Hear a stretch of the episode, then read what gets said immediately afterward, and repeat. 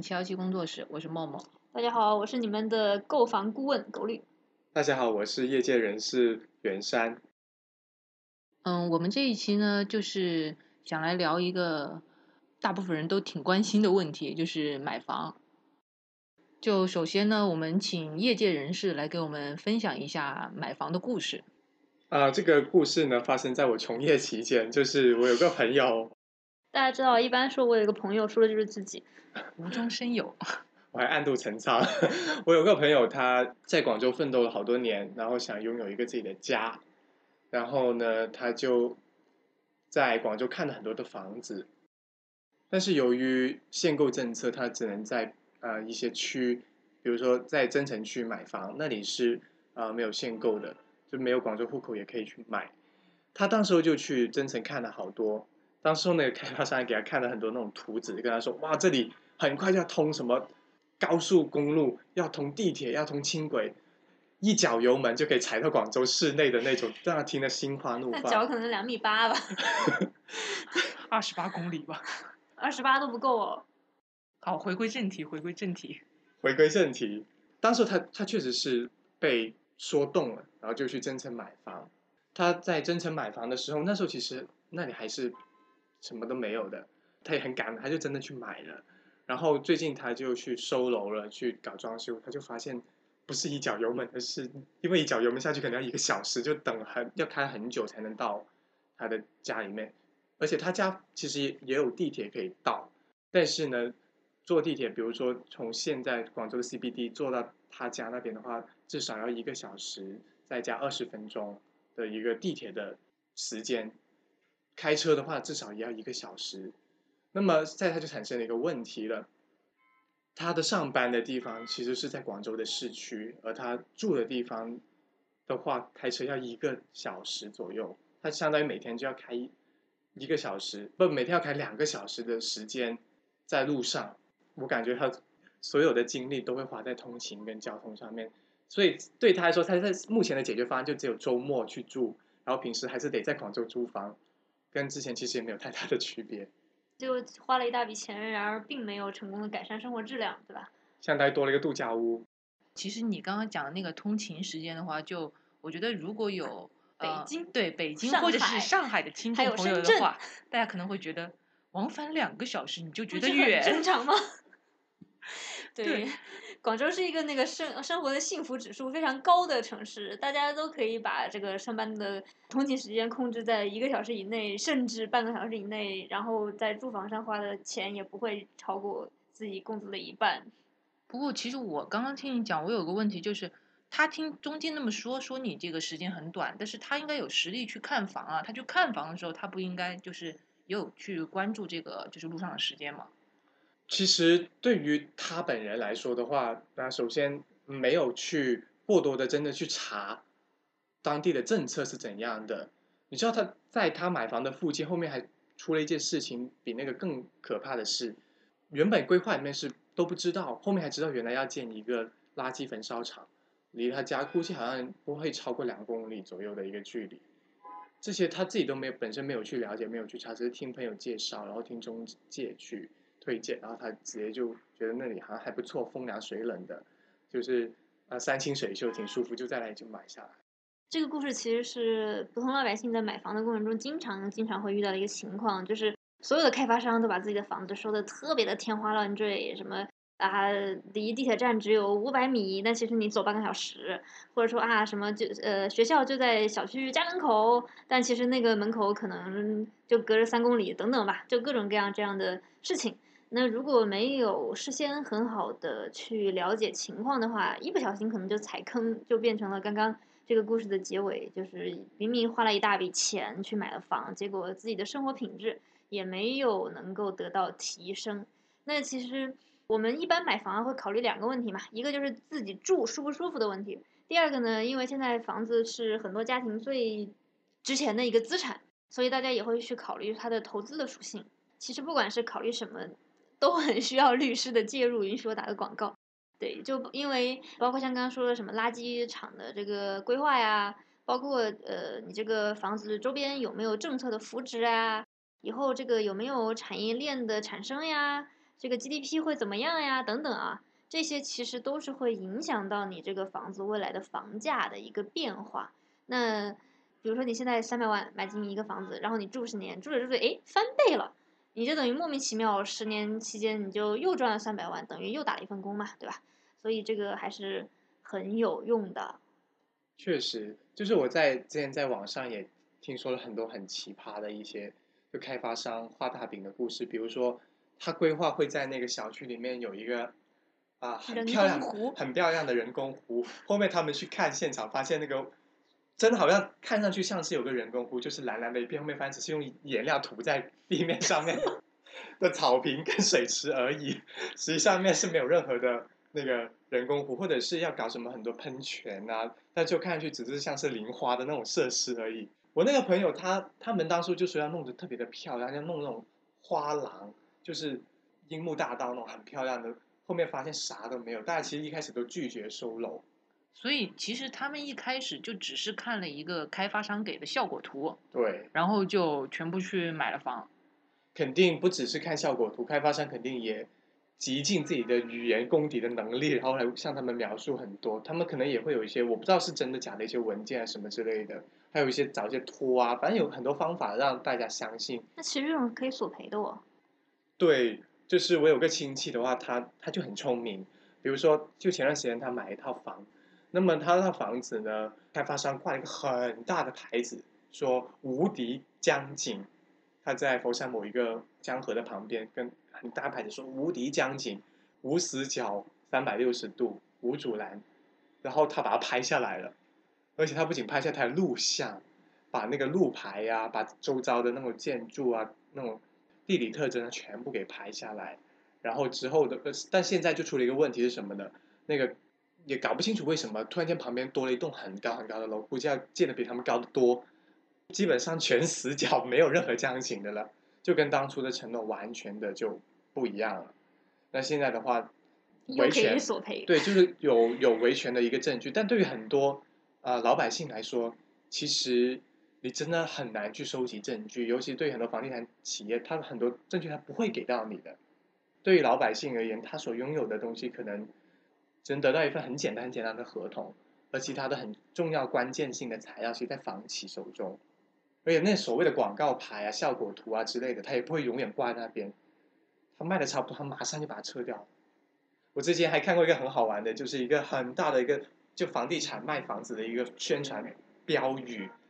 他他我不知道他是不是学过法律，他就整一个很大很大的一个很漂亮的图，然后在最右下角有一串很小的字：此文字、此图片、此构成邀约邀请，不构成邀约，不构成合同的主要内容。很小很小一段字，那写上去也没有用啊。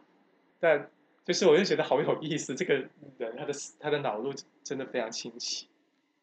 对，像我们刚刚讲的这些，就是开发商各种想尽一切办法来通过创造一些条件，把房子说的很好，但其实买回来完全不是那么回事儿的这种情况，其实都是涉及到可以维权的。如果大家遇到这样的情况，请及时取证，及时寻找律师。不是说中介嘛？中介他比如说有一个潜在的业主群的话，他应该其实会把一些效果图啊或者什么那些是会发到群里的。但像这种新房买卖的话，中介不会建群的，他都是一对一的交流的。对，一对一交流应该也会。我其实大概意思就是说，在聊天记录里面，大家其实可以把这种如果有的话，大家其实是可以保存下来的。其实对于现在很多的房企来说的话，因为他们逐渐的合要合规化，他们的销售、他们的中介的话，其实也有一定的反侦查的能力。就是像很多的，我之前就听说过，就是好多的那种中介或者房企，他他不会告诉你的，他也不会打，他打电话不跟你讲价格，不会跟你讲效果什么，他也不会发微信给你，就你自己来看。所以这个的话，其实收集证据起起来，确实有的时候真的没有那么容易。啊，我觉得挺容易的，淘宝上三百块钱就可以买一个可以拍照的手表。我觉得你要买一个几百万的房子，然后就付出一点设备的支出，我觉得这是很正常的。丁律师，这个确实是一个很好的建议。我觉得确实是在看房啊，在了解的时候，必要的录音录像啊这些，我觉得还是有必要的。就是，但确实对于一些人来说的话，他要提高那么一点点的那种意识的话，真的需要有一个法治的意识在脑海里面，不能够单凭一面之词。我觉得这真的需要提升起来。但我有一个疑问啊，就大家可以听出来，就是我们三个中间，我是对买房最不了解的。就是如果去看房的话，因为现在手机啊什么也很方便啊，比如说你用手机拍照或者手机录像，难道中介会就是说阻会止阻止吗？尤其是那种卖新房的哈，二手房还好一点，因为二手房的那个呃卖家也是个人嘛。如果是新房的话，他连合同都不会给你的。我见过，我接过很多类似这样的咨询，就是他说他在哪儿哪儿买一套房，然后怎么怎么样。我说你合同发来给我看一下，他说合同被开发商收回去了。合同就是最基本的常识，就是合同一定要有一份在自己手上的呀。我知道，但是因为现在房子是一个新，尤其是新房，地段好的新房是一个稀缺资源，你那个盘一放出来秒空，你根本没有议价的能力去跟他讨价还价，说你这个合同要给我一份，你给我可以啊，你别买了，后面有的是人排队呢。我我想分享一下，我有个朋友昨天发给我的一一段话，他最近买了一套房子，然后他跟我的原话是说，这么大宗的交易，他觉得整个流程下来，觉得自己毫无尊严，这是他的一个分享给我的一个感受，就是他觉得自己应该是消费者，花这么多的钱，就是没有得到应该有的尊重，然后别人啊，可能就像你说的，有一些说不给他合同啊，或者是不给他牌照，不给不给这不给那的，我觉得这确实是一一部分啊买房者的面临的共同的情况，它是新房还是二手房？新房。是现在就真的很多开发商很流氓的，所以大家还是淘宝一下吧，真的三五百块钱就可以买一个可以拍照的手表，摁一下你的证据就有了。这个感觉买房还是需要好多额外的技能，就技能满分才能买到一套好房。或者需要一个专业人士陪着你去，比如说我，我今天好喜欢打广告怎么办？那你分享一下技能满分的故事。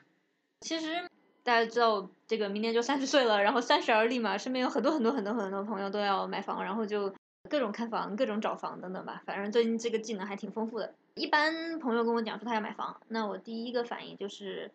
首先确定你在哪工作，你工作稳不稳定，或者说你比如说是有的自由职业就在家里嘛，那其实这个地段的问题就不是一个特别大的问题。那一般我会建议说，一定要把上下班通勤的时间控制在一个小时以内，千万不要买到那些看起来很远、很大、很好、很新的房子，因为如果上下班通勤时间超过两个小时，在广州那太痛苦了，真的太痛苦了。对，所以一般先确定地段嘛，大概在哪些地方你可以买到你价格能够承受的房子，预算也是一个很重要的问题嘛。确定完了之后，再确定具体的需求，然后大致锁定一些比较心仪的小区，然后就可以开始帮忙盯房了。然后这里有一个成功的故事，呃，我有一个朋友，他是自由职业者，然后他就不是很 care 说自己的房子交通是不是特别的便利啊什么之类的。呃，虽然最后还是买到了交通便利的房子，对他其实不是很 care 这些，但是他有一个梦想，就是因为他自由职业，所以他就特别希望家里能有一个很大的空间，让他畅快的在那儿工作。然后他想到的能够实现这个 idea 的方法，就是要买顶楼的房子。那种老房子的顶楼就是买一层送一层嘛，就那个顶楼的天台就也是他自己的嘛。他就想说，哎，我可以在天台上，比如说我用玻璃搭一个阳光房，然后或者说我像咖啡厅一样撑一个大伞，然后就可以在那个房顶上办公，下面住上面办公，这样就会有比较舒服嘛。他自己的一个想法，所以他就盯准了，一定要买那个顶楼，而且是有天台的顶楼。后来呢，他大概想要面积在六十平米左右，广州二手房，它可以老一点，别的方面要求都都比较的低。后来我们就各种帮他看房，基本上跑遍了广州，可以说是广州所有的那个网站上能找到的顶楼，我们基本都跑了一圈儿。然后呢，那其实买房子有一个怎么说呢，小诀窍就是不要着急，你不能说啊，我我我这个二零二零年九月份一定要买到房，什么之类的，那那可能就很难买到心仪的房子。所以当时是他可能年初吧，去年年初就开始想要买房了，然后年底才买到。我们就把这个他想买房的条件大致的输入一下，然后包括在网站上，包括跟线下真人的中介都是大致说了他的要求，然后中介看到符合他要求房子也会发给他，然后我们自己在网上看到了符合他条件的房子也会帮他留意。结果后来呢，疫情期间，广州某地铁的换乘线地铁站正上方不超过就走路五十米的一个距离，走路两分钟五十米的一个距离就可以到了一个有一点老的房子的顶层，六十一平米，平时挂的是一百六十多万吧，我印象我印象中好像是，结果疫情期间突然变成了一百一十五万，因为业主可能有各种各样的需求急卖嘛，然后后来经过一番砍价，最后不到一百一就成交了，然后他就一百一十万在广州的市中心双地铁，然后买到了一个其实上下加起来等于一百二十平的房子，而且是老小区，所以就套内面积非常大，应该说是一个超级成功的经验。然后这个故事就告诉我们，首先你要明确自己买房的需求，因为顶层对很多人来讲是不考虑的，因为热嘛。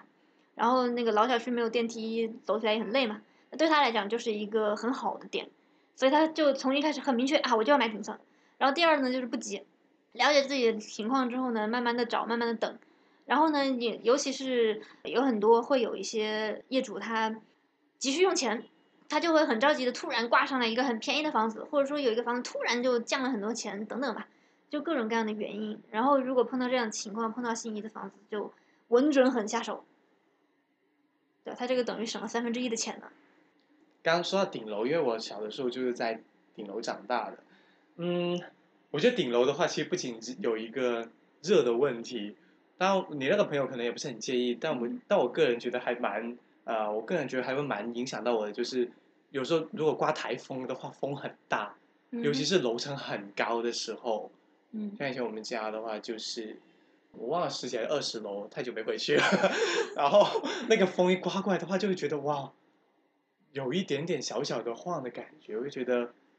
还蛮可怕的。就是当然也可以看得很远，这倒是蛮蛮重要。呃，顶楼的话。其实有的时候也挺麻烦的一点是什么呢？有的人觉得有顶楼啊，可以种点花，种点什么鬼？但有的时候台风一来，有那花盆啊，就会被吹下 吹下去。有的时候也会有，有时候我会被吓到，你知道吗？不过这这不是问题，可能对你朋友来说那是他的需求，但对有的人来说，可能住低一点的楼层，尤其是对于没有电梯的房子来说，对于一些老人家来说，都矮一点的房子，他也会很喜欢。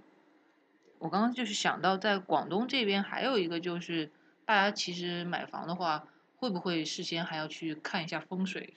看个人，有的人 care，有的人不 care。因为我是想到我租的那个房子，它就是它那个门口就摆了一个那个是什么财神还是什么，反正就是摆了一个很小的一个香炉在那个旁边。是土地。啊，很多广东人都有这个习惯的。对。确实会有，我我曾经就有朋友去看房，会带一个风水先生拿这个罗盘。广东很多房子就是你那个大门正对着的地方一定要有个屏风，嗯，是挡挡什么东西来挡煞，啊，煞气。还有一种房子就是，比如说，呃，有一条很笔直的马路，而他突然间拐弯了，在拐弯角处的房子，很多人都是觉得非常非常的不好的。为什么呀？因为他会觉得，比如说你你的车在笔直的路上一直开开开开开，然后突然呃就感觉好像有有股煞气这样冲过来，所以他他最后会。会拐弯，但是在那拐弯位置的话，他认为是煞气很重的地方。哦，就是感觉像是你在拐弯这个地方，你就是挡煞。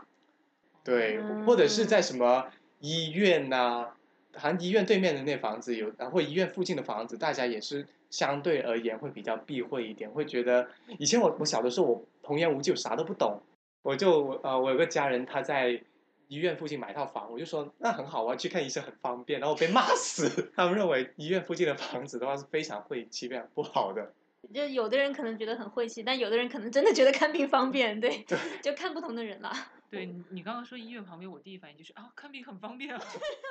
我就这么说的被骂了。